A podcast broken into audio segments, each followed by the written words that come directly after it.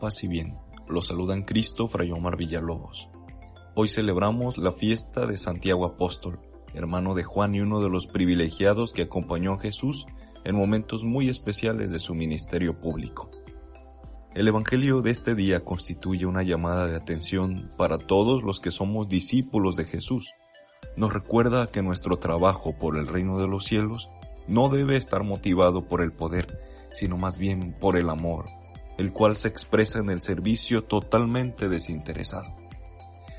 La petición de la Madre de Santiago y Juan, que reflexionamos hoy en el Evangelio, deja entrever que tales apóstoles no habían entendido aún lo que significaba el seguimiento de Cristo.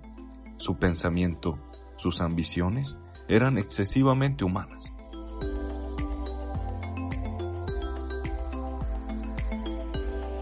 Más tarde comprendieron las enseñanzas del Maestro y desgastaron tanto su vida en el servicio que fueron capaces de entregarla, cada uno a su manera. Santiago a través del martirio y Juan exiliado en una isla.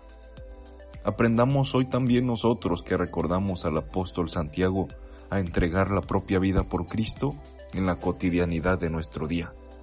Hoy digamos como San Francisco, Loado seas mi Señor por aquellos que perdonan por tu amor y soportan enfermedad y tribulación. Bienaventurados aquellos que la soporten en paz, porque por ti Altísimo coronados serán. Paz y bien a todos.